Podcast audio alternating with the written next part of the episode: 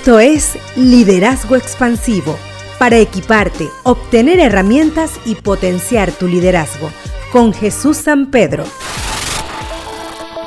Hola, les saludo nuevamente. Hoy compartiremos una perspectiva interesante de liderazgo, el arte de quitar los obstáculos del camino de los seguidores. El liderazgo puede percibirse desde diversos ángulos. Uno de ellos es ver a los líderes haciendo todo lo posible por ayudar a sus seguidores a darse cuenta de los obstáculos que le impiden desarrollarse. Es importante, en primer lugar, identificar cualquier asunto que esté deteniendo el avance efectivo, ya sean bloqueos mentales, percepciones parciales, mapas antiguos, competencias inexploradas, actitudes nocivas o sencillamente incongruencia a nivel de valores. Luego, entonces podremos hacer algo al respecto. El abordaje no intrusivo que otorga el coaching sin duda permite desatar ese talento subyacente en la vida del seguidor, pero dentro de una perspectiva que le permita explorar profundamente, ser habilitado de una manera motivadora y configurar de forma práctica un plan de acción. Según Echeverría, el líder del futuro que requieren las empresas es el de un coach.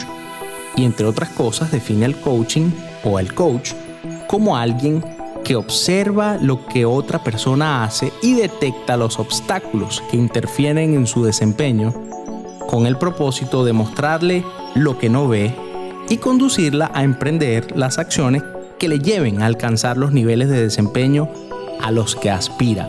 Es decir, en otras palabras, que lo toma donde está, le ayuda a ver qué obstáculos tiene para ayudarle a llegar a donde quiere ir. Una vez que los obstáculos son descubiertos y tratados, el agradecimiento al líder viene rápido, es inminente de parte del seguidor y obviamente también de parte de la organización por la cantidad de beneficios que trae en cuanto al sentido de efectividad, significado y contribución significativa.